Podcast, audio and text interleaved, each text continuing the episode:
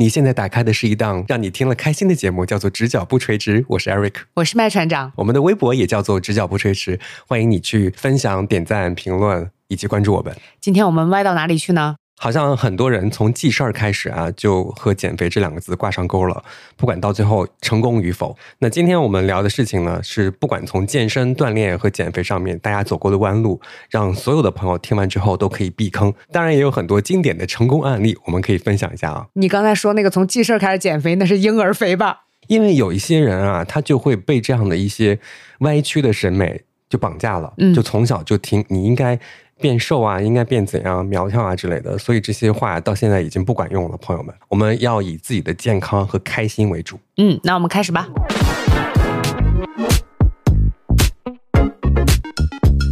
其实上一期我们也收到了一些评论，看到那个评论之后，我就有点不太舒服。哪个评论说喊你帅哥那个吗？啊，不是，他怎么说的来着？他说艾瑞克很好骗。艾瑞克怎么会很好骗？我只不过是有时候会心软一下而已，现在没有任何的钱可以借给别人。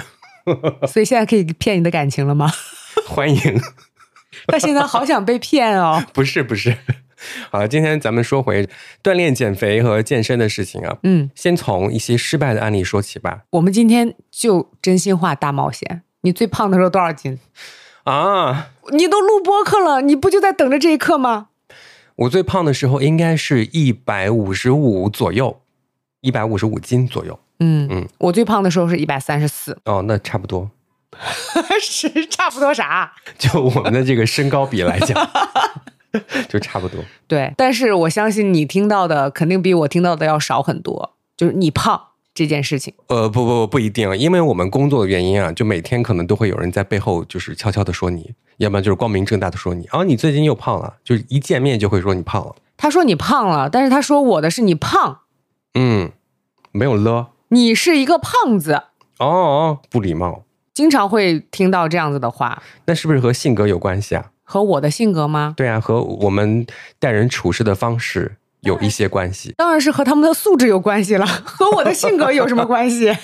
因为一般啊，如果有人当面跟我讲这些话的时候，我就会想一个更难听的话会怼他们。我反应慢，对我不会就此收手的。嗯你说我胖了，就关键是他比我还那样，我就会说你赶快去照照镜子，撒泡尿看看你自己。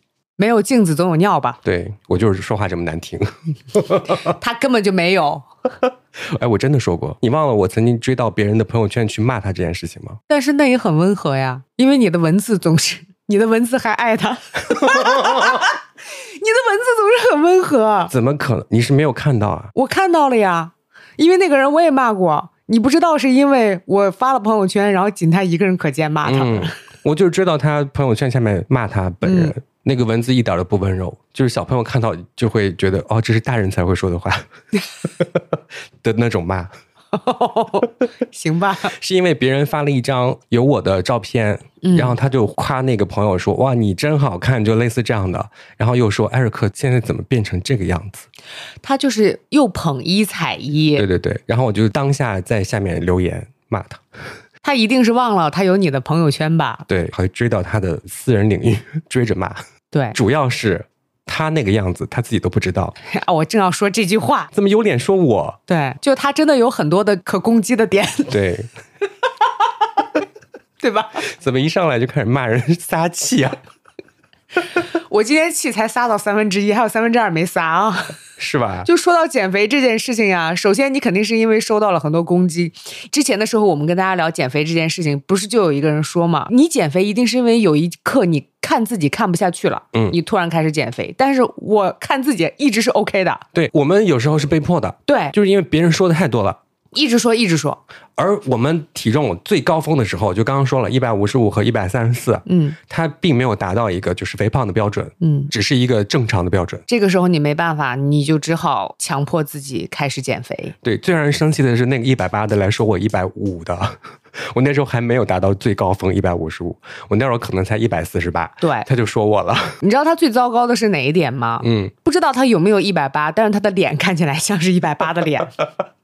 不要攻击别人了，我不管，我们只要去他私人领地骂他就行。等一下我再给他发个私信。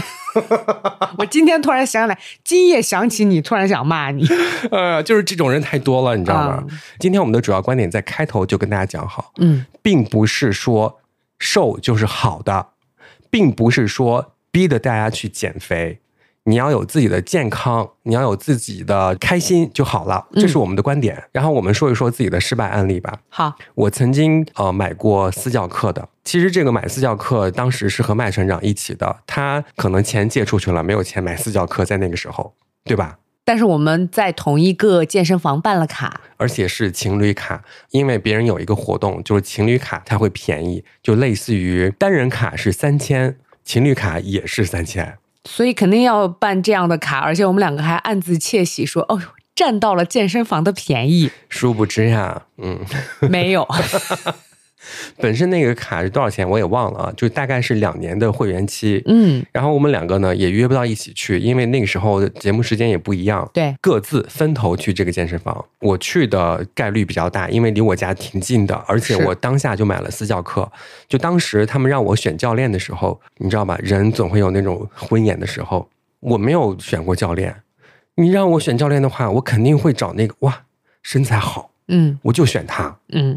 就全场教练里面只有他身材最好，我肯定要选那个身材最好的。然后其他教练你知道吗？要么就干巴瘦，要么就可能比我还胖。那他怎么好意思去健身房当教练啊？说不定人家教的好，就是有时候这个老师啊，你得找对的老师。嗯，他自己做不到，但是他知道理论。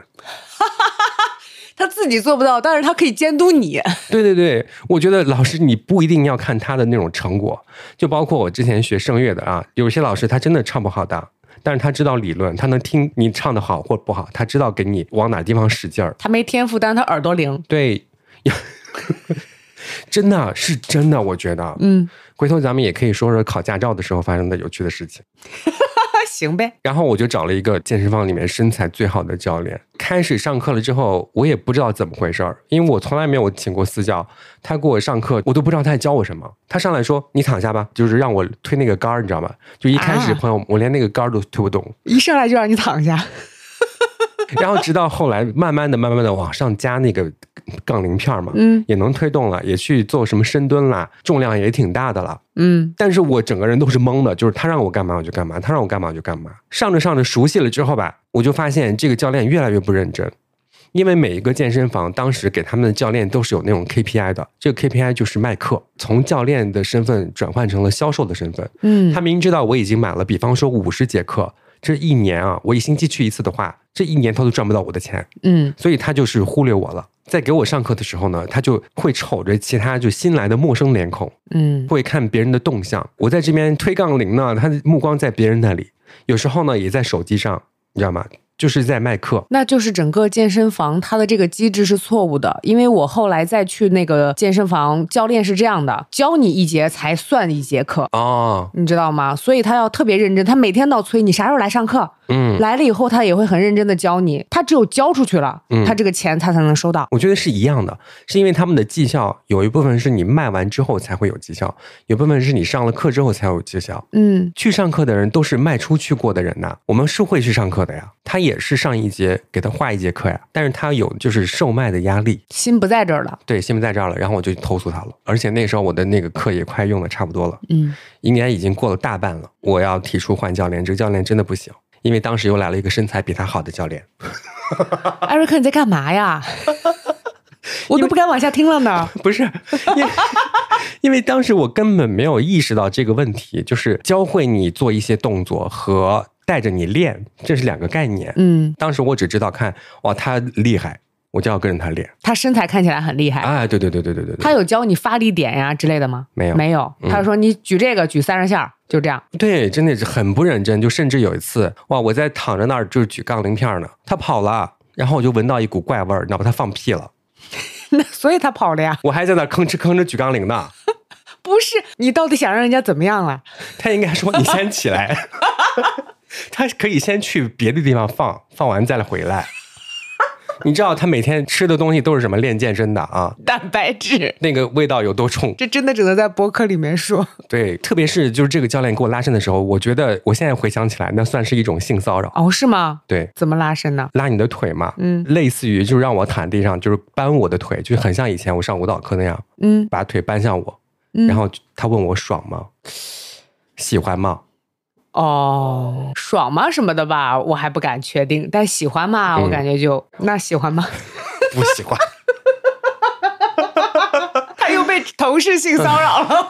然后我就换教练了，嗯然后当时没有意识到这是一种性骚扰，嗯，然后现在就觉醒了啊。他有一天睡觉睡到一半，哎，这句话不太对啊。对呀、就是那种感觉。嗯而且他教的不好嘛，就是要换教练，换了一个身材比他好的，而且是真的有那种系统学过的教练。他上来第一节课的时候会询问我很多问题，就是你平常锻炼那个力度有多少，你都是怎么去锻炼的？他说好，接下来我会从那个那叫什么来着？就那种运动和瑜伽很像的一种。普拉提，对，从普拉提的方面啊，就先让你先做这些动作去练习，回头咱们再去做那些器械就之类的。哦，他其实教的挺好的，他说以后你在家的时候也可以怎样练这个动作，他会练到哪个肌肉，他会练到哪个部位，会提升你的，比方说核心就什么的，嗯你的呼吸应该怎么呼吸，他都有教到。这个教练真的非常的好，嗯，但是第一节课他就让我崴了脚。我在这个健身房真的是八字不合，嗯，最后开始怪健身房是吧？带过你的老师里面，你最喜欢的应该就只剩下米普利老师了吧？米普利老师真的很好，他也不会说你，也不会问你爽吗？对，然后他第一节课就把我的脚崴了之后呢，就他当时也很吃惊，你知道吗？然后过了一会儿，其实不严重嘛，嗯就继续了。然后就跟那个教练就一直练，没过两个月吧，然后这个教练嫌他们这个健身房这种机制不对，嗯，就是销售的压力，而他是一个比较纯粹的，各地参加比赛那种，就辞职了。当然会辞职了。对，嗯教练走了，他们健身房没有好教练了。然后呢，我就是每周去跑个步，每 不是每周，隔天 隔天去跑步。直到最后，健身房说我们要装修，我们要给大家装一个泳池呢。嗯，我说太好了，不去了。太好了，我们可以游泳了，我们等着你。然后忘了，完全忘了健身房的事儿。对，而且那段时间是这样的，我每天都非常的疲劳，作息也不是特别规律。对作息好，能够休息好的话，我是可以去坚持跑步的。我的这个耐力非常的好，嗯我可以在那一直跑，真的。但是那一段时间去健身房都是以死的心去的，驱动力是什么吧？就是我都花钱了，你第一次去的时候，他有给你做那个体测吗？好像测了，我都忘了。我觉得他应该是完全的给你做完一个体测以后，然后再教练根据你的那个体测的结果来给你嗯安排训练。我听你说完了以后，我都不知道你到底应该适合一个什么样的运动。反正，在那个整个健身房的这个感受都不是特别好。嗯最后是以省钱的角度，就是 都花钱了，我应该去跑。但是每天吧，我下班，比方说我晚上七点下班，我又很饿，我又不能吃东西，嗯而我又很困，我不知道为什么，就是那个时候真的又饿又困，拖着疲惫的身躯去跑步，跑完回来又食欲大开。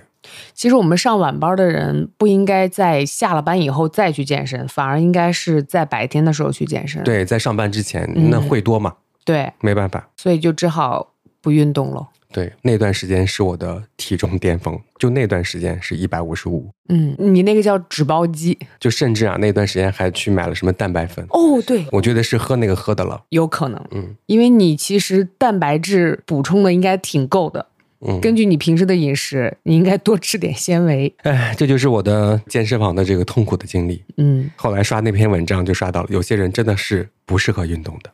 是不是只看了标题没看内容说？就是我，就是我看了，啊！里面大概意思就是说，你越练越疲乏，点点到位。可是后来你自己在家玩 Switch，不是玩挺爽的吗？Switch 有很多那种健身游戏，包括健身环大冒险，我嗯通关了，朋友们，没有太多人能坚持到通关的。是，而且那个游戏通不了关，你通关完之后，它会有很多的 extra 锻炼，它是不会结束的。哦，是这样的。嗯，所以其实我也买了，我完全不知道这件事情。你是不适合这个健身环这个锻炼方法，我觉得。对，因为我没有耐心，我希望的是这一个小时是非常紧密的那个训练，但是它是会又选半天这个，然后你要先慢跑，然后再玩儿，就是你有很多等待的过程，我没有办法去有那个耐心去等待，我要需要这一个小时是非常紧密的训练，所以我只能跟着健身博主练。我跟的有安娜，有 K K，有 Caroline，就是你们刚开始在说帕梅拉的时候，我就不太好意思插话，因为就显得自己特别的高傲。但是我真的是体力不是特别的好，不想去运动的时候，我说那跟一下帕梅拉吧，然后八十五分钟起练，所以我就只能跟就是那种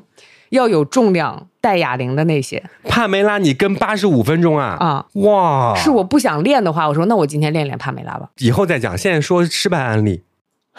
啊，失败案例那肯定就是在差不多自己是一百一十五开始靠上，开始进行减肥，基本上都是失败的。因为那个时候其实对自己还是比较满意的，嗯，都是因为外界的那个压力强迫你去减肥，对，一百一十五的时候你不胖啊？不是已经有一点点胖了。嗯，你知道我是怎么来判断自己胖吗？就是你去健身房，然后洗澡换衣服的时候，你说：“哎呀，我有点胖。”可是旁边的人没有接话，就说明你胖了。因为一般来说，我只要说：“哎呀，我有点胖”，别人会说：“你哪里胖了？你一点都不胖。”当没有人接话的时候，你就知道你该减肥了。还有就是在洗澡的时候，洗着洗着，你突然发现，平时呢，在你瘦的时候，你只需要洗洗脸，然后洗洗身子，然后洗洗腿，然后就可以了。嗯胖的时候是洗洗脸、洗洗身子、洗洗肚子。洗洗双下巴，这不太对了，该减肥了，就是这样的。你只有在洗澡的时候会观察自己的身体，发现有一点看不到脚了。嗯 有到那种程度吗？最胖的时候，完全放松的话，哦，我是自我判断的话，非常的简单，嗯也不用照镜子，我洗脸的时候能摸出来。哦，对我也有过，就当你洗脸的时候，你就会发现，哎，我今天洗脸有点不太对劲。哦，我知道哪里不对劲了。嗯嗯我洗脸的时候会发现指缝中间会溢出来肉，那就不太对了。那你也太夸张了。因为之前的时候的确是很小，哦，你这样摸一下，我们两个现在开始摸自己的脸，不要随便摸自己的脸。嗯反正自己摸自己脸的那个手感，你是有感觉的。它哪怕只厚了一毫米，对，是的，是的，是的，能摸出来。对，而且我们那个时候经常会有很多的活动，我总是会在活动之前的时候紧急的减一下肥。嗯，这个是特别容易失败的，因为那个活动结束你就立刻开始狂吃，然后就开始反弹，每次都是活动之前减肥，活动之后反弹，活动之前减肥，活动之后反弹，然后就反弹到了一百三十四斤，哦，就这样子的。锻炼之前你还尝试过什么减肥的方法吗？失败的，我尝试过一个喝那个喝什么就是打的果汁，菜叶子汁，轻断食减肥法，这一天的饭是三杯果汁，早中晚。每天在单位楼下等着别人给他送，嗯，冰着过来的，是的，没有任何的用。那肯定没有任何的用啊！你每天只喝那些东西，喝了一个星期，那个他说是排毒嘛，这一个星期你不要再吃任何的饭，然后就直接这样子排毒排毒。可是你知道那一个星期很饿，接下来下一个星期一开始你就开始会开始狂吃。而且他给你的那些蔬果汁里面嗯，有没有一些其他添加啊？你知道吗？应该没有，那是什么蔬果汁呢？就是蔬菜呀、番茄呀、嗯，呃紫甘蓝呀，多少钱？完全忘记了，但的确是不便宜。因为那个时候我还和我的朋友，我们两个应该是一起买。他肯定是收集够了人头，然后他才开始统一的做。嗯，那你为什么不自己打呢？因为我不是懒嘛，你应该说我没有那个料理机。我有啊，问题是问题是我有，我也不能骗你，对吧？你明明知道我有榨汁机的，朋友们，今天咱们避的第一个坑来了，嗯。就是谁如果给你说什么排毒，不要排，对。没有毒，我觉得是不要紧急减肥，嗯，紧急减肥真的只适合你第二天要走红毯。对，而且他所说的就是你每天只喝这些东西，不吃东西的话，这嗯。不是他们的功劳，对，这单纯是你机体的功劳，因为你没有东西吃。而且这个不是长久之计，这绝对不是一个可以让你真的减到你理想体重的一个很好的方法。嗯，对，嗯，除了这个喝一星期果汁之外，还有其他的吗？还有按摩减肥。嗯，本来艾瑞克说你这个按摩减肥应该放到上期被骗这件事情，我说可是我没有花钱，是因为蹭的别人的。然后每天下了班以后要去那个非常黑暗的一个屋子里面，然后你躺在那个地方，就有一个人开始先给你贴一个东西，然后不停的拍打你，拍打完了以后还会在你的肚子上面敷上一个东西，然后他就走。你大概敷够半个小时，你就可以站起来走了。他会交代你一些什么话吗？他会交代你，比如说你少吃点儿，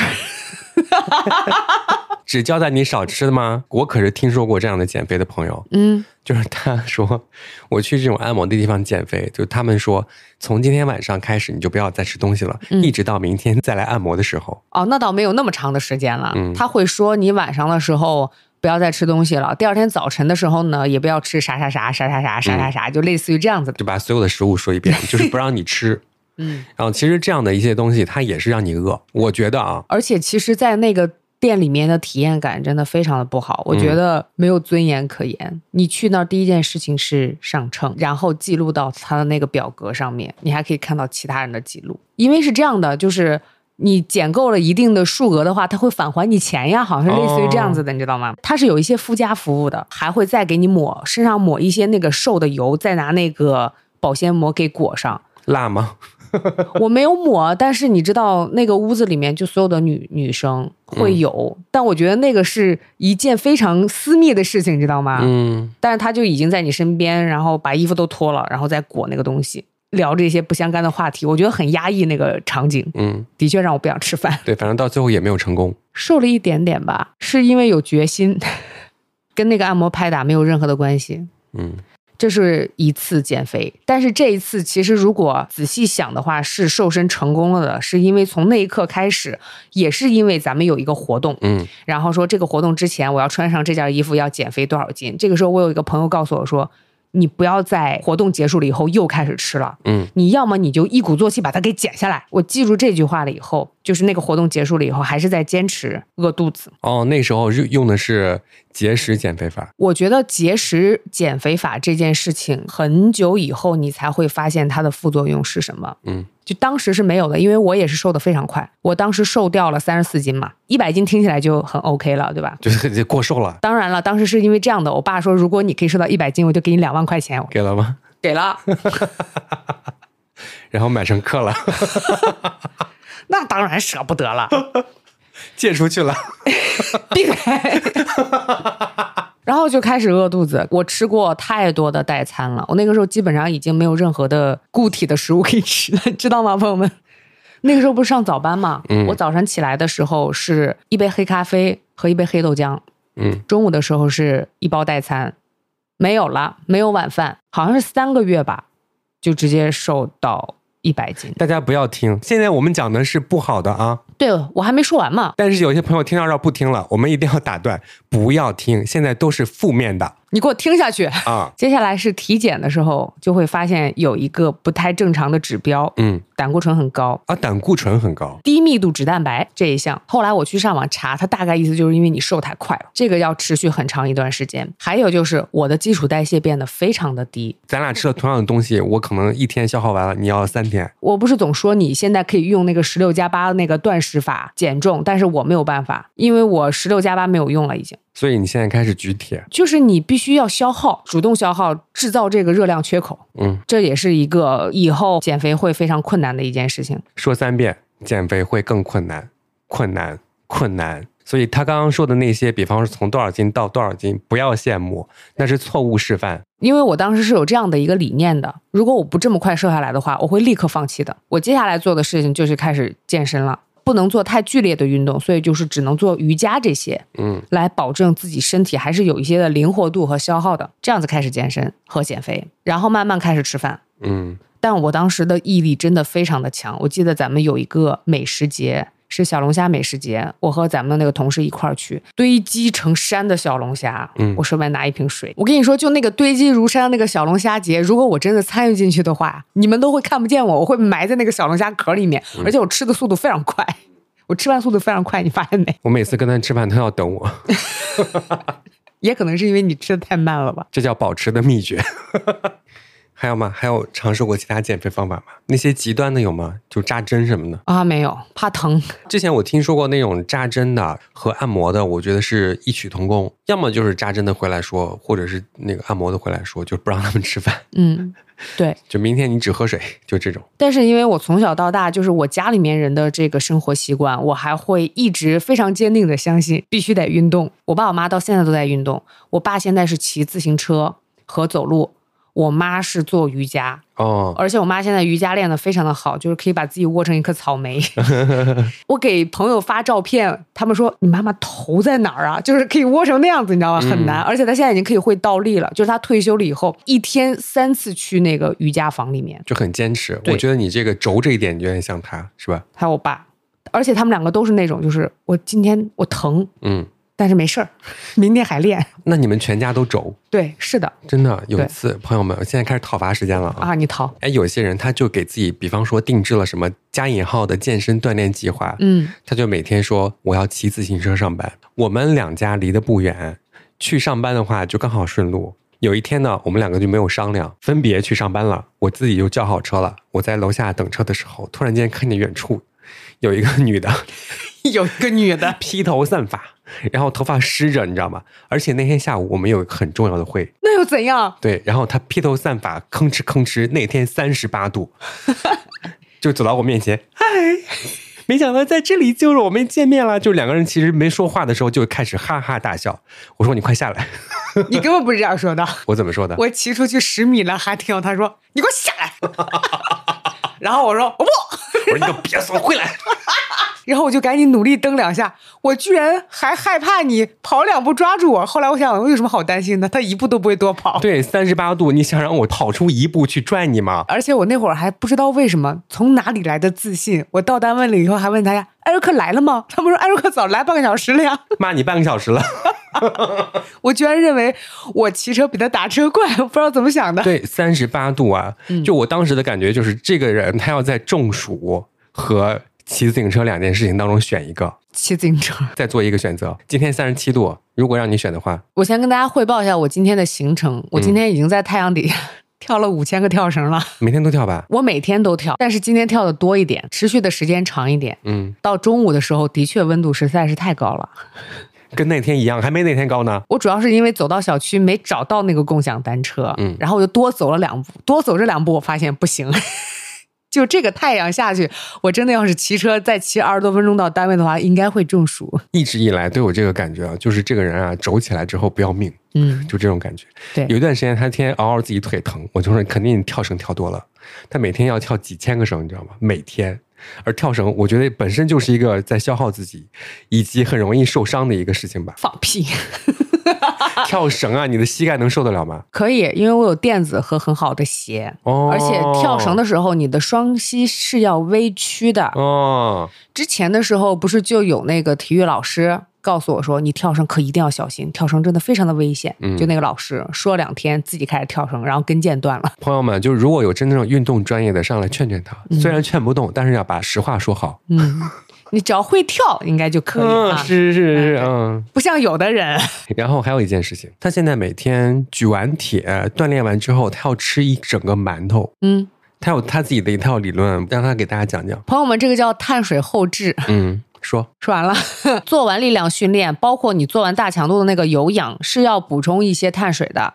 这个有助于你的那个肌肉的修复，嗯包括也有助于你在运动的时候，你的免疫系统是打开的你。看，就这句话我是不认同的，你知道吗？嗯，就这句话，你的免疫系统是打开的、关闭的，你知道吗？对你免疫系统那个时候是有一个空隙的。它的原理是因为运动本身就是受伤、对损耗自己的过程，对而你的免疫系统在工作啦，是这个意思吧？对，不是在工作，我不知道那个怎么来形容，嗯反正就是你要赶紧吃那个碳水。你现在去查，真的碳水后置这个是有科学原理的。嗯，我相信不了，你知道吗？他每天就是买馒头，你知道，我们下班的时候，等我等我一会儿，我去买一兜馒头。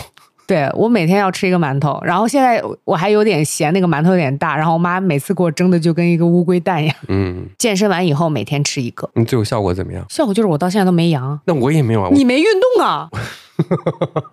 好，现在他讨伐你，你这 他作息真的非常的不规律，而且咱俩其实是不一样的，因为嗯我是还出去见人的，他作息不规律，饮食也不规律。嗯他为什么经常低血糖？就是因为他饮食不规律。因为我之前有过一段时间也像你一样，嗯明明刚吃完饭，为什么突然开始头昏眼花，然后手开始抖？就是因为饮食不规律，嗯，气死了。气死了。因为我现在想想，我真的有一天在深夜睡不着的时候，就在想，艾瑞克这个一个星期都吃的啥？我吃的都很饱呀，吃的都很多呀。你也就只能告诉大家，你吃的很饱和很多了吧？嗯你说说你吃的啥？哎，我平常真的就是就着一家店，我能吃一个月的那种。你就没有任何蔬菜的摄入啊？但凡我有一个窗口非常丰富的蔬菜摄入的时候，他说咱们不要吃这个东西，我不要和你一起吃这个东西。走那个是。食堂，我做错了吗？我也没有做错你。做错了，那是我一星期当中唯一一次摄入多种食物的时间和地点。那你就自己去吃。就我的食物多样性都是从食堂来的。今天晚上吃的还是炸鸡，我跟你讲，而且还都买不到，朋友们，我不知道怎么回事儿。我们录制的这一天啊，今天几号？六月十四号这一天，三家这种速食店，嗯，都买不到东西的，想要要吃的东西没货。对，就是天地万物乾坤告诉你说，不要再吃油炸的东西了，就吃点蔬菜吧，艾瑞克。对他们的意思就是说，你们今天录的这个话题啊，不太适合来我们店吃东西。哎，我其实当时会有一个感觉，比方说肯德基、麦当劳这些，有一些单品会缺货，嗯，我觉得是和他们的工作方式有关的。你这个东西那么难做，又卖的那么快，而且你卖多少和我这个员工没有特别多的那种关系的感觉，所以很多店啊都买不到。就比方说那个米饭上面盖一个鸡腿儿那个饭，嗯，我已经半年没有见过它了。还有那个什么整鸡那个东西，每次都缺货，是吧？今天去两家都没有，觉得非常好吃，再去吃就没有了。对，很难买。我不知道他们是饥饿营销还是怎么回事儿，还是真的是员工做这些饭出来和他的绩效没有关系，他们都不愿意做。我以为这个世界上只有我们单位有绩效，每个单位都有绩效，连健身房也有。又回到健身房了。对啊，在单位我们有做过很多那种活动，有那个减肥训练营和紧急训练营，就是那种我那一段时间。我觉得还是相对来说是比较健康的时刻的。我每次去健身之前，先吃一个牛排。健身的话，大概做的是垫上的普拉提和瑜伽。那几天我觉得肌肉的含量是提高的，但是体重也重了。就看起来起码更顺了吧？你没见过我那段时间，嗯，因为那段时间分别在带队，这个策划是这样的，就每个主持人带一队，嗯，看到最后大家的这个成效都怎么样嘛。然后我当时的这个感觉就是，我已经工作一天了，嗯，我又要来工作，太烦了。你们练吧，我看。我觉得真的是你想做的那些事情，不管是去旅行还是去健身，只要和工作挂上钩了以后，它变得不纯粹了以后，对，就失去了百分之二百的乐趣。失去这么多呀。真的，就以前我还会因为我已经花了钱了来一趟健身房，现在为了工作就更不愿意来了。对，哪怕是没花钱，看起来占便宜了，占了私教课，但是一节都不想去。我们那个教练有一天还问我说：“我平时在台上指挥大家做这些动作的时候，你都在想什么呀嗯，？”我说：“我在想什么时候结束。”后来这个老师变成了一个康复师，哦，我不是经常会有运动伤害嘛，然后 大家听听，我就去找他，他给我贴了一倍的那个肌肉贴，嗯，然后告诉我说洗澡也可以不摘。我告诉你，洗澡还是得摘，不然痒死。最后发现那些都是徒劳。对，那些没有用，你就没有对到症。嗯，还是要量力而行。如果说你像我一样跟着那个健身博主一起练，你稍微有一个动作，你觉得你不舒服或者稍微有一点疼，你不要去忍，嗯就立刻停止。对，休息严重的话去看医生，不要让不专业的人帮你看。还有一件事情就是，千万不要每天健身。因为肌肉是有它恢复的一个时间的，你最起码，比如说，你可以练三休一，练四休一，练五休一，你必须有一天是休息的。嗯，有些人他也会这样啊，比方说今天练这个部位，明天练那个部位，让不同部位在不同的时间得到休息，嗯，但是你还是有一天是一动不动的，全天休息。起码给自己一个喘息的机会，要不然也跟上班似的，是，上班还都双休呢，嗯还，都盼望双休呢。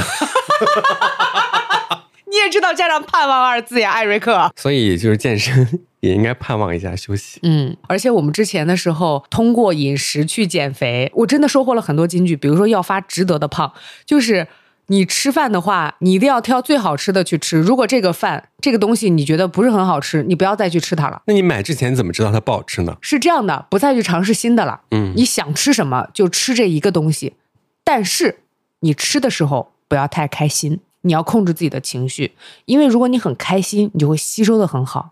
所以要用上坟的心情去吃那些你爱吃的东西现。在天天在哪儿都都是这些歪理，我真的没法说，然后还有一件事情就是，在那想歪理呢，想不起来了。我想起来了嗯，就那个时候，因为一直很馋，尤其是到晚上的时候，你会非常饿。我就跟小开说，嗯啥好吃的没吃过呀？先瘦下来，咱再吃好吃的。所以他有一段时间减肥，他说我的脑海里面就会回到你那句话：啥好吃的没吃过呀？来控制自己的食欲。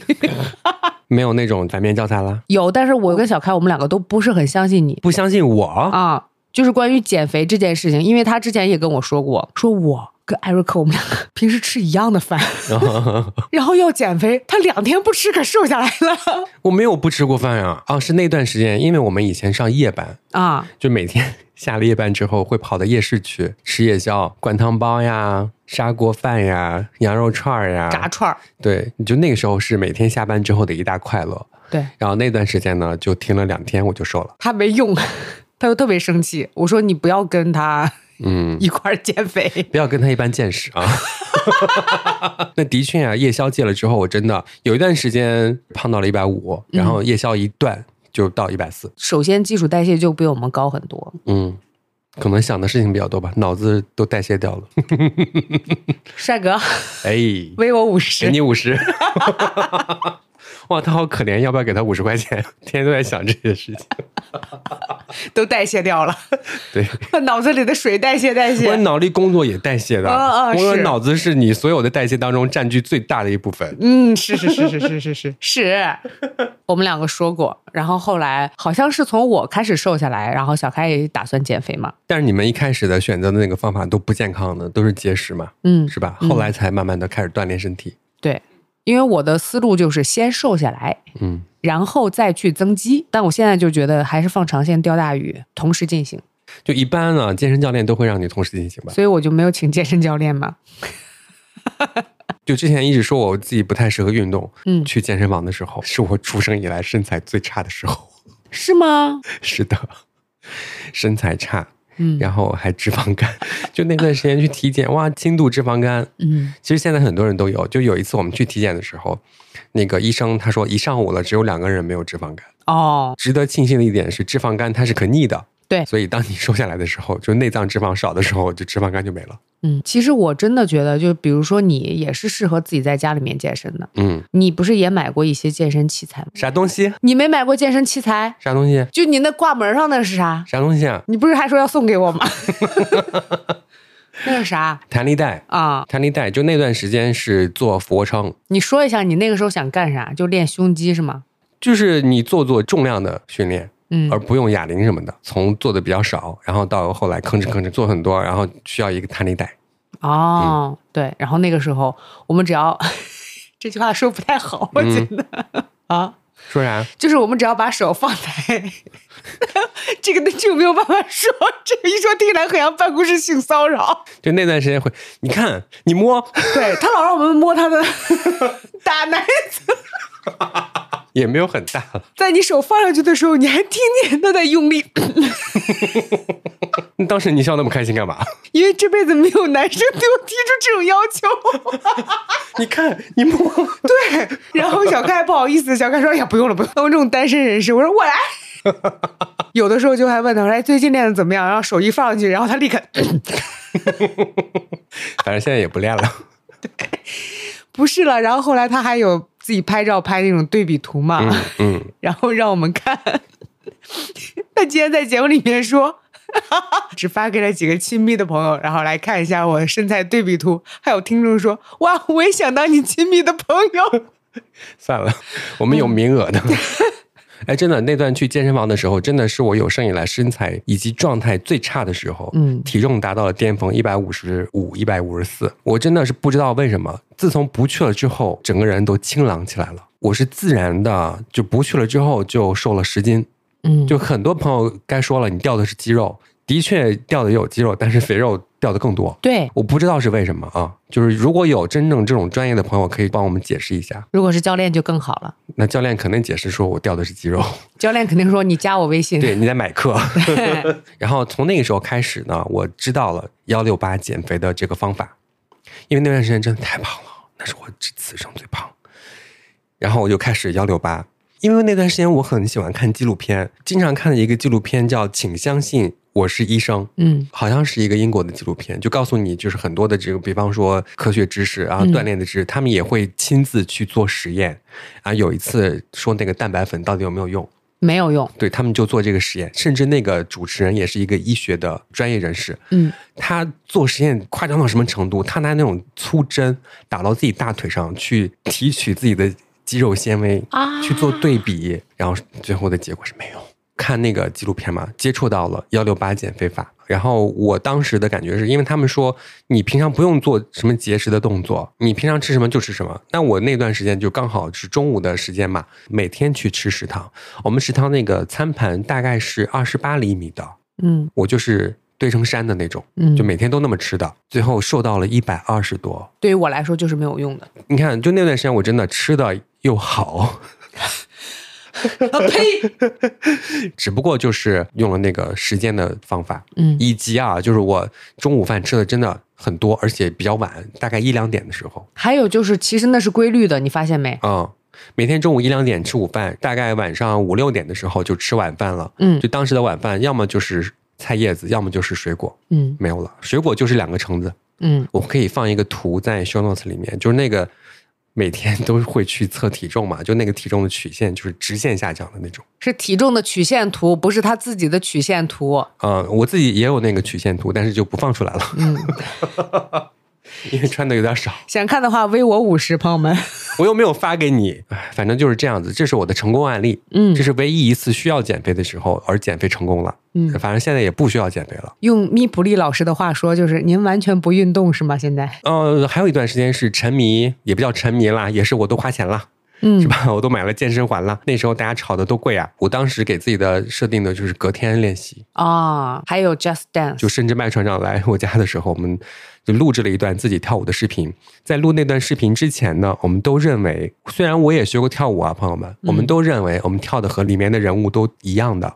我们成团没有问题。然后那天拍完之后，本来是要发出来，两个人沉默了啊、这是什么？还有直拍，嗯没有必要，可以说是手忙脚乱，嗯，手足无措。但是真的也锻炼到了，也开心了。哇，超热的，每次跳完都是一大身汗。我们的建议就是，Just Dance，如果你想要跳的好看，你要有一面大镜子；如果你纯粹为了好玩和锻炼，那就随缘。还是建议你可以买一个大镜子，如果你喜欢在家健身的话，因为我就买了一个超级大的镜子。嗯你有很多的动作，你不太清楚你自己做的和那个健身博主一样不一样，嗯所以你是要自查自纠的。嗯，你要有一个那个镜子，不然的话更加容易伤到你。然后后来呢，就入手了任天堂的 Sports 嗯这，个游戏。它更新高尔夫之后，我就没有再打开过。哦，对，但是之前的那个排球还挺好玩的。是不是还有网球啊？嗯、有排球、网球、羽毛球、足球，还有保龄球。我好像对于排球是情有独钟，因为你能蹦起来。哦，得有垫子。我买的那个垫子大概六七十块钱，嗯，然后麦船长现在刚买了一个垫子，多少钱？六百一十一，一米八三乘一米八三的。那我那个是一米八乘以七十五，嗯哎，乘以八十，你两个对起来不就行了吗？嗯，不行，完全不行。你那个垫子的确是不行，因为我是需要它完全抓地，而且我是那个是可以穿鞋练的，嗯，穿鞋和光脚都可以练的，连我妈用了都赞不绝口。我妈都说这个钱花的值，真的假的？真的很应该买那样的一个垫子在家里面。如果说你家的客厅像我一样已经成为一个健身房的话，的确是需要一个那样子的垫子。哎，你看过那个节目没？装修的节目叫什么？梦想家，就是你家如果是在那个节目里面，然后他们就会、哦，领啊领啊领啊，什么意思？就是特别好，就是敷衍我是吧？不是、啊是上海话，就说这个垫子买的好。我家还有那个可以做仰卧起坐那种凳子，哑铃，嗯、瑜伽球，就是你可以在上面下腰的那种环儿，还有滚轴，这肯定得有，瑜伽砖、弹力带。我怎么突然想起来一句话：差生文具多。我是好学生，现在不是，他现在是嗯不需要做太多那种努力的身材的状态以及嗯精神状态，但是他这个人轴，你知道吗？所以就会就是不停的运动伤害自己。这是作为一个老朋友的了解。我不是运动伤害，我是本人就有一些嗯，内伤，轴，你家不用买轴了，你有就是泡沫轴是吧？老娘必须跳够五千个，跳不够五千个就怎样，就那种。哎，不要跟天气做斗争啊！嗯我最后再提醒一下大家，就是不要逆天而行。如果这个天气已经是三十八度了，而你又要下楼跳绳的话，你给自己定七千个跳绳，你不要七千个跳完，就不要定，在家里吹空调多好啊！不行，还是得跳跳，还是动动。你可以晚上啊，晚上跳呀、晚上是不是来你家录播课？你也不是必须每天都跳，那嗯膝盖能受得了吗？啊，小梦的膝盖，不是去那个骨科看过大夫了吗？啊大夫说了，老了换一个。他有段时间啊，嗯，腿上、膝盖啊膝盖上说是啥来着？有一个小骨头，脱落了。还跳绳七千个，三十八度。朋友们，你你是不是轴？是不是轴？呃，大夫说了，大夫说这一个月先别跳了，尽量。嗯，大夫还给我道歉了呢。嗯，大夫说对不起啊，我发现自从你认识我以后，你来骨科医院的频次非常的高啊。就是谁都不信啊。对，医生说让我这一个月不跳，嗯，今天好了。真的，医生让我这个月不跳，我说好，今天是四月十二号是吧？五月十二号开始跳啊，然后自己定个表。以后应该让你的医生跟你说，近期都不要跳。但是我跟你讲，咱俩是完全不一样的，就是我运动完了以后，的确是可以收获那个内啡肽，哦，非常的开心。而我就不行，我就运动完之后我想死。对，你看，你会说那个我工作本来就已经很累了，所以我就不想再运动了。我是工作已经很累了，我马上要发疯了，我必须得去运动，然后收获一些内啡肽，我才可以平和的面对工作。嗯，好，以上就是我的成功案例，也 没有成功。成功了，怎么没功？功就是不运动了。嗯，其实我觉得每个人的那个健身的方式真的需要自己去找，对对对对，这个方式自己摸索完之后，你可以找一些有经验的朋友去向他请教。千万不要去向比如说像我三姨这样的朋友去请教。我三姨这一生都在和减肥做斗争。嗯，在我很小的时候，我就听说我三姨会穿着那个不透气的那种全身的那种防护服，然后站在太阳下面晒，觉得自己晒出来全是脂肪。啊，我们上学那会儿特别流行这个暴汗服。对我们那时候就是系里的女生人手一套，嗯，它就穿起来就 就是很奇特，就是像那个米其林一样，对，就是那种，就是那种。呃，就是我们那个楼道里走的全是米其林，各种颜色的。你们那是十七八岁的小孩儿，嗯，我三姨已经是一个成年人了，然后穿着那个在太阳下面暴晒。我们是穿着运动，对，因为他不爱运动，他就一直减肥都没有成功。然后他还之前嫌我胖，嗯被我爸听见了，我爸就特别不愿意，嗯，然后说他最胖的时候也没有你胖 啊，我好担心呀、因为前两天我三姨还问你们播客叫什么名字，说你四姨 有任何的用吗？天呐，一听就是他老师啊，都是他说的。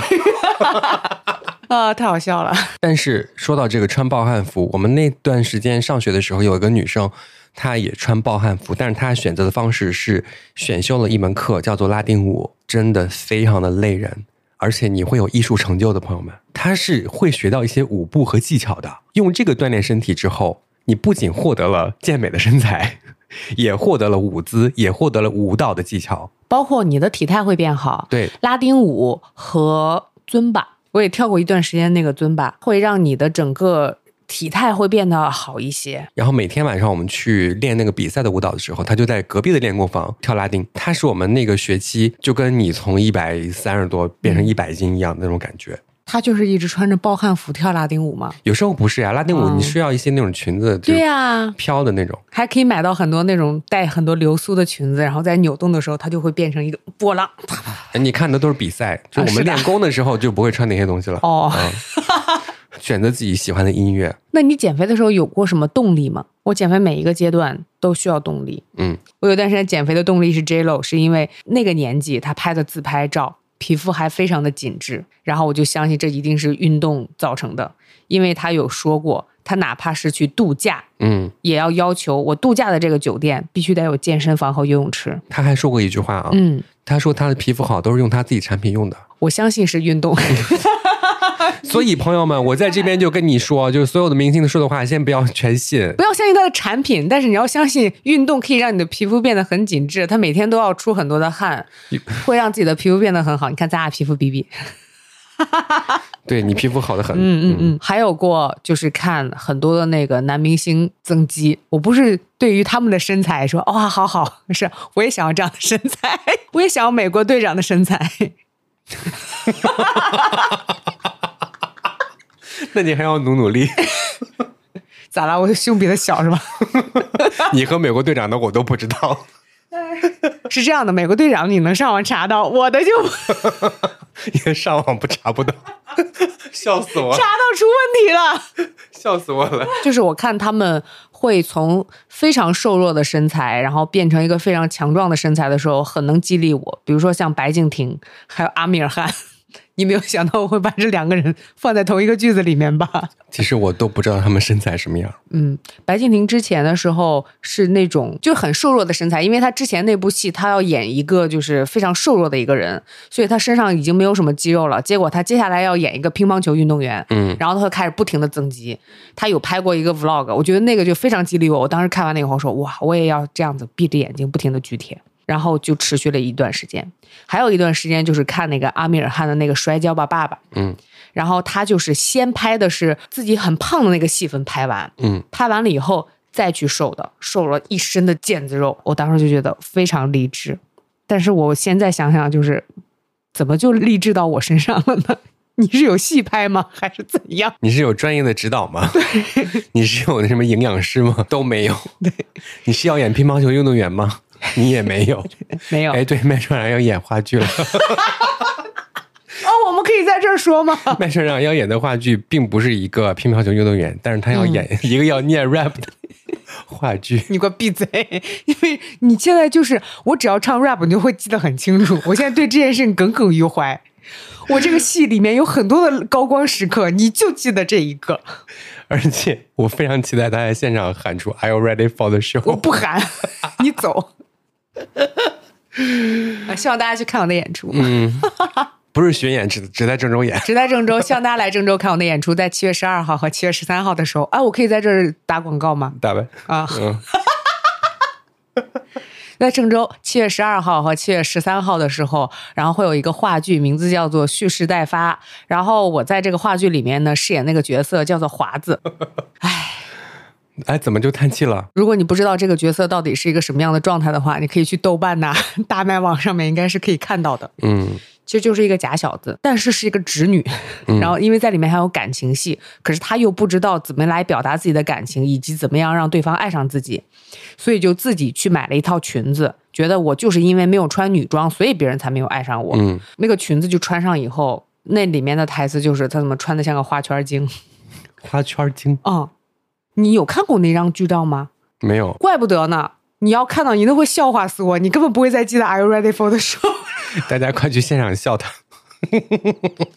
七月份的蓄势待发郑州啊，因为之前已经演过嘛。嗯，哇，原来你没有看过，天哪！嗯，我说呢，因为你如果看完那张照片的话，你可能不会再说我说唱这件事情。会的，它会变成双重的事情。气死我了！你真的是。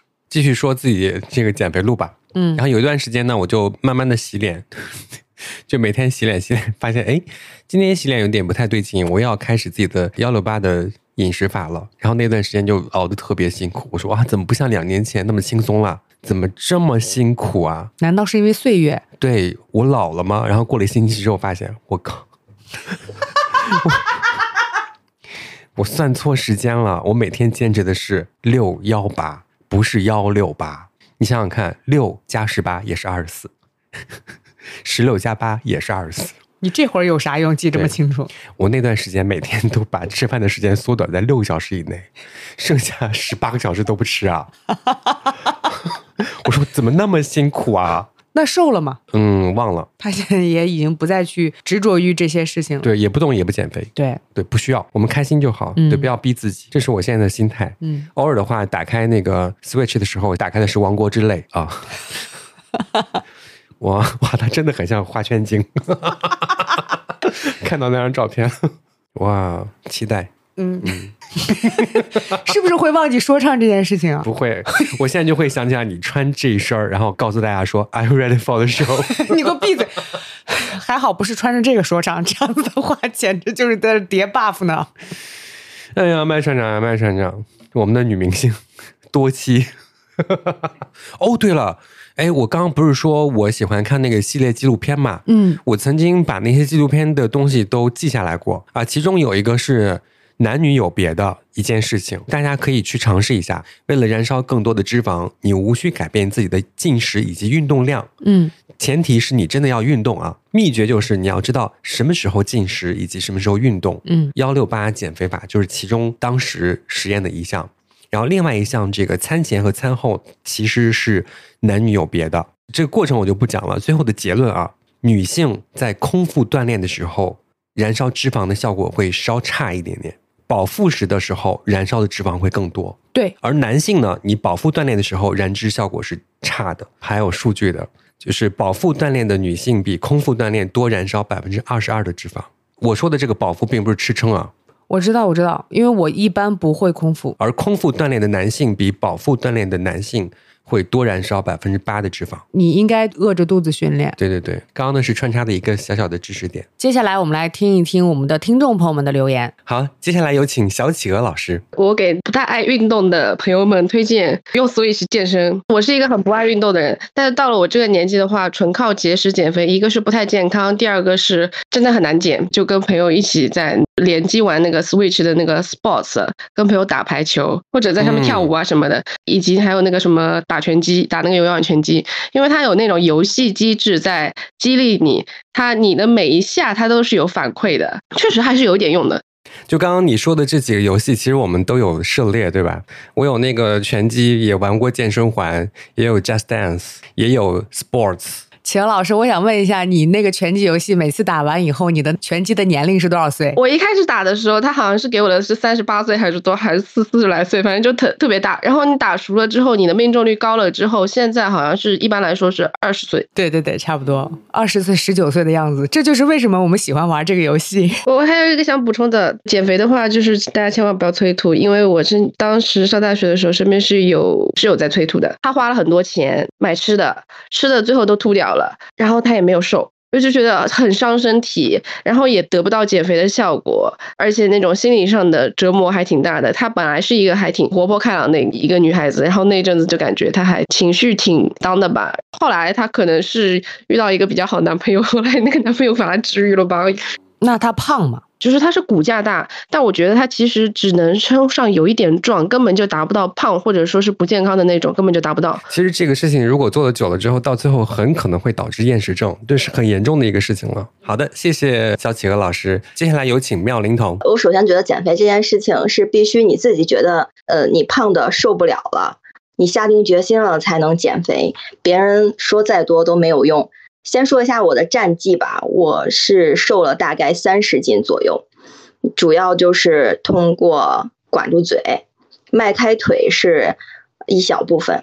首先，我们有一个减肥的群，是我和我们几个朋友，然后那个群的名字叫做“瘦不到九十九斤枉为人”。结果我们几个建了群有两年了，大家还都是动物。还都不是人，嗯，我们我们群里面的机制就是每半个月大家会有一个小目标，大家会瘦到多少斤？如果没有瘦到这个斤数的话，就会有一个一百块钱的惩罚。啊，我想问一下，就是你们这个奖池里面后来有多少钱了？三万？没，那那倒没有。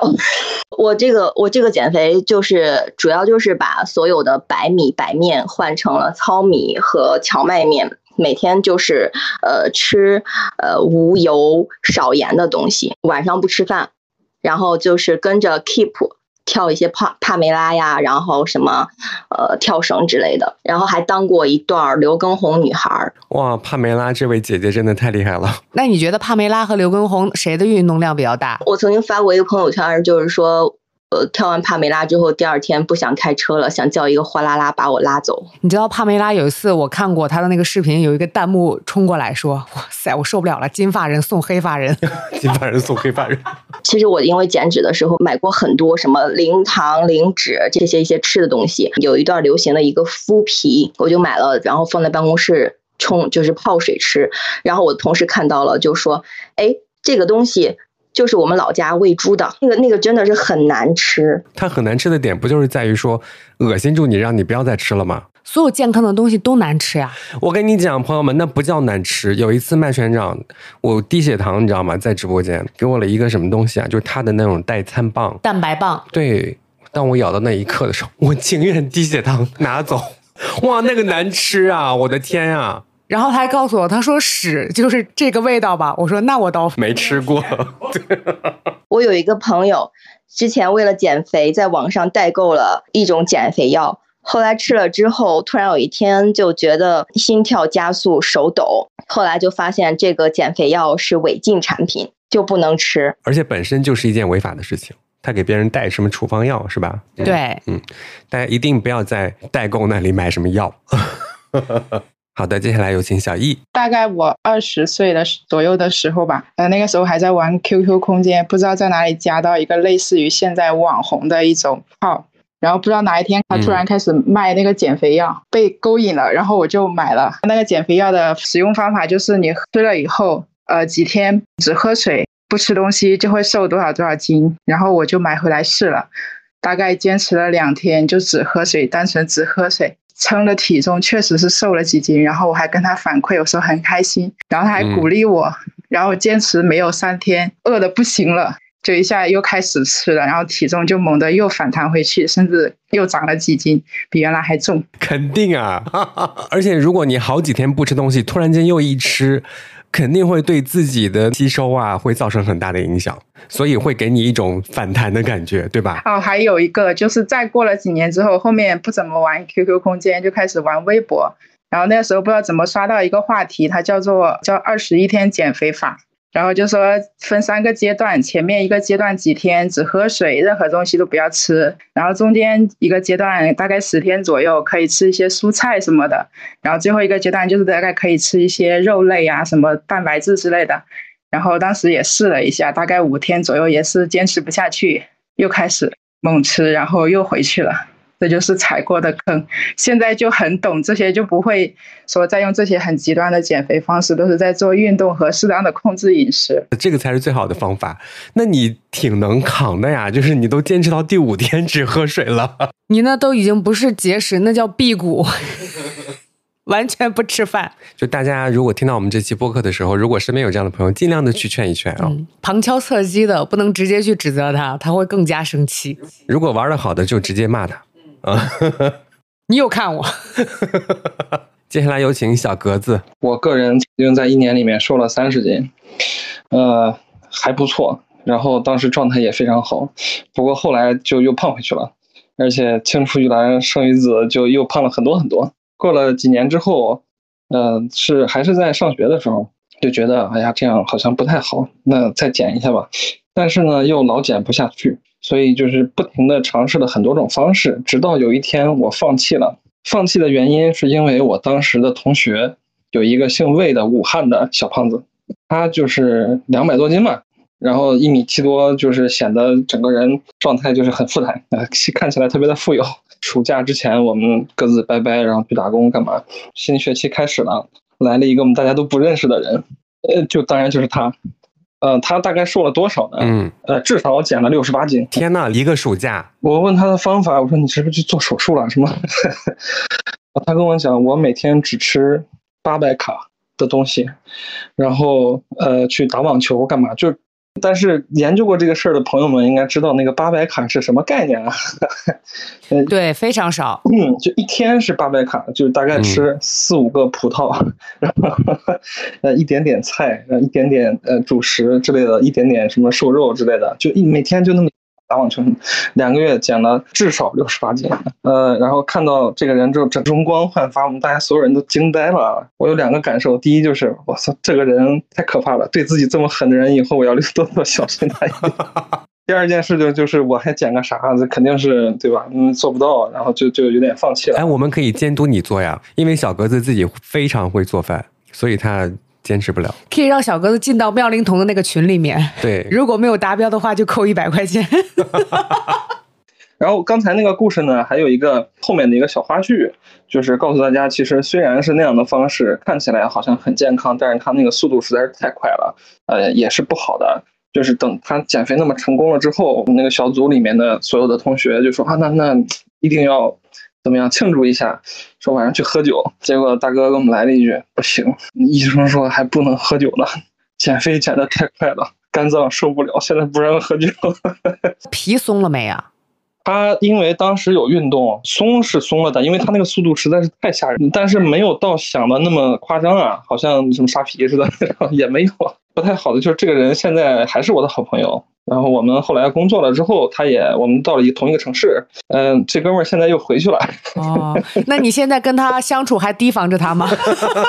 那当然了，那当然了，我始终都提醒着自己，我这个人 要留心，他对自己都能那么狠，不定哪天能做出什么事来。哎，那我之前跟你分享过我的那个体重曲线，你不会也要提防我了吧？哎，其实说实话，当时我是有一点的。要不人家为什么搬到了上海？哦，就是不能和他表哥在一块儿。对对对，但是你你那个你那个当时说完了之后，我还尝试了一下，后来发现不坚持不了，没办法。你那个晚上吃的很早嘛，或者就吃一个橙子，后面就不吃了。我就不行，我我我有可能有工作或者干嘛，就加班回来之后，我曾经两三年前发过那朋友圈，晚上回家十点半自己都炖了个肘子吃。我跟你讲，就你那个橙子，对于节食的人来说，那是个开胃，你知道吗？哦，你看，其实每个人他获得快乐不就行了？对我是这么认为的。你看他加了班之后，他给自己的抚慰就是回家炖一锅肘子。嗯，谁不想自己加完班回家给自己炖一锅肘子呢？我主要是不会。我不想，太累。小辣椒他说，一百三十八斤减到一百一十三斤，拍完婚纱照胖到现在的一百二十五，还有四个月结婚。我的目标是一百零五，好难呐、我现在最难攻克的就是上一天破班儿，根本没有心情运动，只想下班的时候用吃的来满足自己。哎，他和我真的那时候是一样的。我每天就是拖着疲惫的身躯，还要去健身房，结果越去越胖。那个叫过劳肥，我觉得哦，小辣椒肯定也是因为上了一天的班，心情很压抑，更不想工作。但是你一定要加油，如果说你想要拥有这样的一个目标的话，对，有个朋友他直接写的就是十八公斤瘦了，嗯，赛百味，每天吃赛百味吗。哎，前段时间网上有一个，就是他要挑战一百天吃麦当劳，然后瘦了好多好多。但是他的挑战是有前置条件的啊。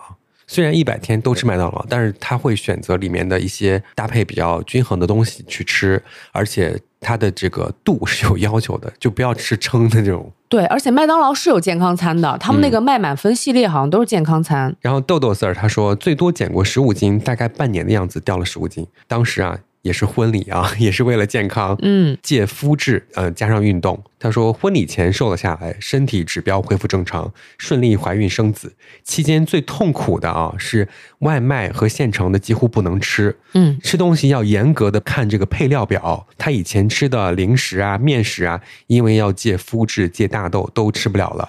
就站在超市货架面前哭，好心疼呀！对，真的有朋友因为减肥，然后现在看配料表看得非常的熟练。我们的同事就是，嗯，我之前买过那个饼干，一进屋被他看见，他说：“你知不知道这里面都是起酥油？”我说：“你怎么知道的？”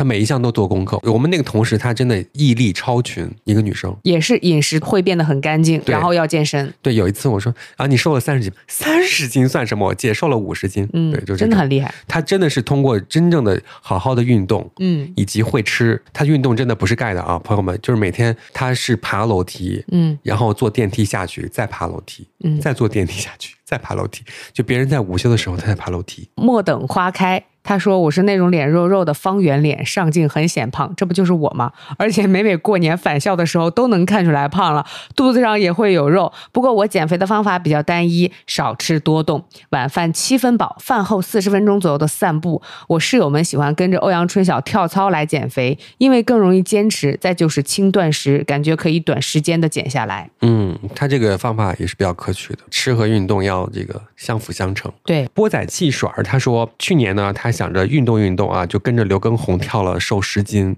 虽然现在体重依旧还是比生娃之前胖了十斤，今年呢就没去年那个劲儿了。嗯就是现在减肥，也就是为了身体健康。呃，生小朋友之前呢，也不是特别瘦，但是年龄增长能瘦到生娃之前，也算是保持健康体重了。还有很多朋友真的会把自己想要减肥的这个决心，比如说换一个头像，什么不瘦十斤不换头像，哦或者是改自己的微博名字。接下来的这位，西西努力变瘦了。嗯，他说。失恋了以后，天天泡健身房，半年不到，从一百三加掉到一百一十五，维度小了一大大大大圈。认识了现在的老公，美美结婚之后，两年长上了五十多斤，所以他会改这样的微博名字了。哦，幸福肥。嗯，哎，有些就是这样的啊，在谈恋爱之后，两个人一块儿就胖了。对，说不定就是人家那个约会的项目比较甜蜜，嗯，就是吃吃逛逛玩玩，是吧？对，没有人会约会的时候去健身房吧？会有吧？如果两个都是明星的话，可能哦，也可以是那种两个人约着一起去夜跑呀、晨跑就之类的，可以的。还有酸橙碎碎，他说今天这个主题啊，我真的有发言权了。我最胖的时候一百四十多斤，最瘦的时候九十六啊，当然现在啊一百一。嗯，呃，推荐跳尊吧，让我在瘦到一百零六斤的时候又跳到瘦到了九十六斤。尊巴这个舞种，包括泰国有一个小哥，好像叫高飞，然后他会把很多那个女团舞简化，然后带着健身房的人一起跳舞，录的是视频，你可以跟着他练，有一点点像尊巴，但是又带着一点女团的那个基本的舞姿，嗯，你就很容易跟下去，差不多每天跟一个小时也是 OK 的。我其实很想问问这位听众，他是跳了多久？你每天坚持的时长，或者是比方说你每天一跳，嗯，隔天一跳，然后每次跳多久？你像这种有数据的，就是大家更容易学起来嘛。对对对，嗯有扎针的，但是他前面加两个字，显得就很有科技感，因为是嗯科技扎针。他说对他来讲是有用的，特别是大体重的情况下。耀司说他自己呢是从一百六十五斤到了现在的一百三十八斤，你看起来这个数字没有掉很多，但是他体脂率掉得多。比他一百一十七斤的妹妹的体脂率还低，他妹妹三十多，他二十六。嗯，然后说健身以后吃的反而更加心安理得了，为了增肌做准备。肌肉的存在消耗更多的热量，他又可以吃很多很多好吃的，从此以后每一顿都是很有底气的。他说这可是补充碳水的增肌餐。而且我觉得他很厉害，就是那个 MBTI，他是那个 E 人，嗯他很开朗，所以他可以去健身房和别人社交。他有一个社交的小妙招，他说走到练得好的大佬面前，不管男生女生，你就说哇，你练得好好啊，肌肉线条很明显。我想问一下，那这个器械怎么用才能练得和你一样啊？然后那个大佬就会很开心，恨不得把毕生所学会的东西全部都传授给你。对，等你练的差不多了，下次见面你给他一瓶东方树叶或者黑咖啡，他绝对记住你，下次还教你。这个对于我来说就是完全不敢做到的事情。朋友们学起来，这个真的要学起来。对，如果你是那种开朗性格的话，你可以试一试。前提是因为有人问那个耀司，你真的就练的特别好，买了私教课了吗？耀司说。我没有钱买私教课，我教大家怎么，就是这么来的。对，So crazy，他说我减了二十斤，方法是找个闺蜜一起减，减不下来的那个人又给减下来的那个人买最新的 iPhone，结果就是两个财迷都完成了既定的目标，手拉手一起去换手机。看来就是一山更比一山高。对，两个人吊住劲儿了，你看。他叫我先睡一步啊。他说我减肥太健康了，用了三年的时间调整饮食结构，加上一点点的运动，瘦了四十斤，就没怎么亏待过嘴巴，也没有饿过自己，就不喜欢运动就散步遛弯儿，一点都不痛苦，而且生病也少了，皮肤也变好了，很少长痘了。虽然近两年压力有点大。工作忙了，下班就不想动了，又胖了点儿。但是呢，没有很严重的身材焦虑。毕竟啊，现在比我当初又虚又胖的时候好多了。对，嗯，是的，我觉得这位朋友心态很好，方法也很好，对，也不用逼着我。我跟你讲，今天我们这期节目并不是说逼着大家一定要怎样，嗯，也不用逼着自己一定要像那些练得好的人一样要去锻炼身体呀、又有另外一种焦虑的，不要让自己焦虑，自己开心最重要。我们只是说，在维持健康的基本条件下，对对，让自己健康开心。是、嗯因为你其实去刷小红书，真的有很多的人练了几年，然后对镜自照，完全没有任何训练痕迹，但是他就是追求一个我内心的内核稳定，我开心。对，刚刚 Z 喵他也说啊，二十八岁之前他都属于那种怎么吃都不胖的体质，一米七，一百二斤左右。婚后备孕啊，胖到一百三十斤，生孩子的时候呢，到了一百六十斤，生完回到一百三，之后呢，就属于怎么减肥都不瘦的体质了。就目前孩子都已经六岁了，他最胖一百四十五，然后今年四月呢，靠早上出去遛狗、跳绳减肥到一百四。有事儿忙起来就没有好好锻炼，现在又长上去了。啊，天天累的时候呢，就靠吃来让自己得到一丝安慰了。当妈妈真的很不容易，所以首先当妈妈休息就不会好。嗯，你首先要保证自己一定要休息好，然后其他的再另说。嗯，脆皮炸鸡说 啊，以前大家都上过那些当，：“哎呦，脆皮炸鸡这个我们来念一下哈，嗯看看你都吃过哪些。什么左旋肉碱胶囊，还有什么减肥茶、代餐粉，什么很火的，就是什么泰国减肥药。然后他说我在减肥道路上可是爬过山、越过河，最终还是世上无难事，只要肯放弃。因为你这里面没有一条涉及到运动。这种就特别像我们某一期说的那个迷信，有一些同学说我想要数学考得好，天天去擦黑板，就一回事儿啊。没有用到正点儿上。对，减肥茶后来也不是说它因为里面有泻药的成分嘛，嗯，才会让你拉肚子。对。然后代餐粉这个我没有吃过，不知道。我吃过，我告嗯诉你，这个代餐粉是怎么回事儿、就是类似于像是芝麻糊的东西冲好了以后，然后这就是你的一顿饭。我们之前的时候去排练话剧，然后咱们不是有一个同事嘛，真的就把自己的那个代餐粉拿到我们排练的那个地方，而且每天会带一杯酸奶。后来我们发现一件事情，嗯他每天都吃完那个代餐粉，然后点一份外卖，我真的不知道他图啥。你知道那个代餐粉多贵？那一袋儿六百多。然后他最后还是会吃外卖，因为排练实在是太累了。他那个代餐粉他根本撑不住。我跟你讲，你别说我吃完代餐粉了以后还能不能吃饭了，你去品一下“代餐”这两个字儿啥意思啊？对，我的那个记事本里记了这样一句话，其实有很多人他都会有这样一个误区，就说：“哎，你吃这个就瘦了。嗯”，我当时就会想说：“你想想这句话，吃这个会瘦，我如果不吃，我是不是会更瘦？”会，对。所以这句话本身我就已经不相信了，嗯，就像我吃了一顿饭之后再吃一个代餐会瘦。甚至有一段时间，麦船长他是为了单纯的拉肚子的快感，他会吃那个西梅，嗯对吧？他也推荐我吃，但是我没有那个反应。这个西梅这个东西，它会被一些减肥的朋友就说吃西梅会瘦，它不是让你变通畅，嗯它也不是让你会变瘦，是因为西梅当中有一种酶，嗯有一部分人是没有分解这个酶的，就是基因什么的，嗯，所以他就会拉肚子，就很像乳糖不耐受一样的道理。哦，有些人一听起来拉肚子，他就会联想到瘦。嗯，我想起来了，我上中学的时候有同学吃什么片儿，啊，那个的确会拉肚子。他认为拉肚子就等于瘦，这是错误的，不要学。腹泻不是瘦，脱水不是瘦。哦，对了，说到脱水这件事情，如果说你想要去减肥的话，你真的每天要摄入足够的水，但不能光喝水。啊，朋友们，反正不专业的我们也不多说了，就是我们只知道什么不专业，专业的就留给专业的人士，你们给我们评论就行了。有个朋友他真的是一个反面教材，嗯，他说大学的时候最狠的一次，一个月瘦了二十斤。早上呢就吃一个包子，一盒牛奶；中午和晚上只吃蔬菜，晚上还去跑五公里。代价就是在宿舍眼一黑，直挺挺的向后面倒下去，还好被眼疾手快的舍友抱住了，没受伤。然后呢，期末考试的时候肠胃炎，发着烧去考试，毫无疑问的挂科了。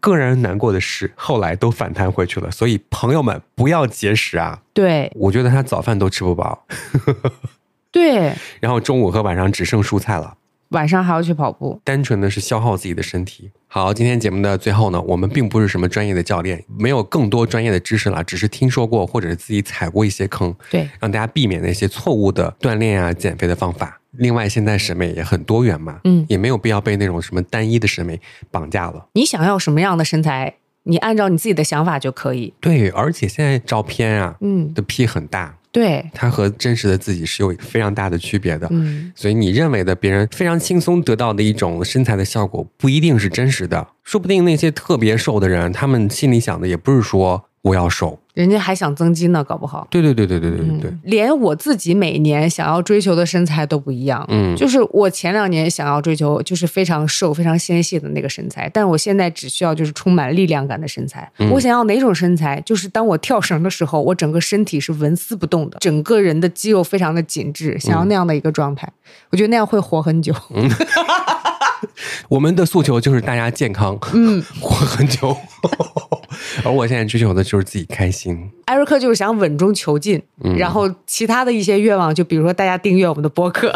对，大家这辈子可能是看不到我的那种秀腹肌的照片了啊，也不太可能有。话不要说太早，但如果有的话，他一定会放，好不好？我们 你这样子总可以吧？你给大家留点念想，然后他练出来的话，我们就放到 show notes 里。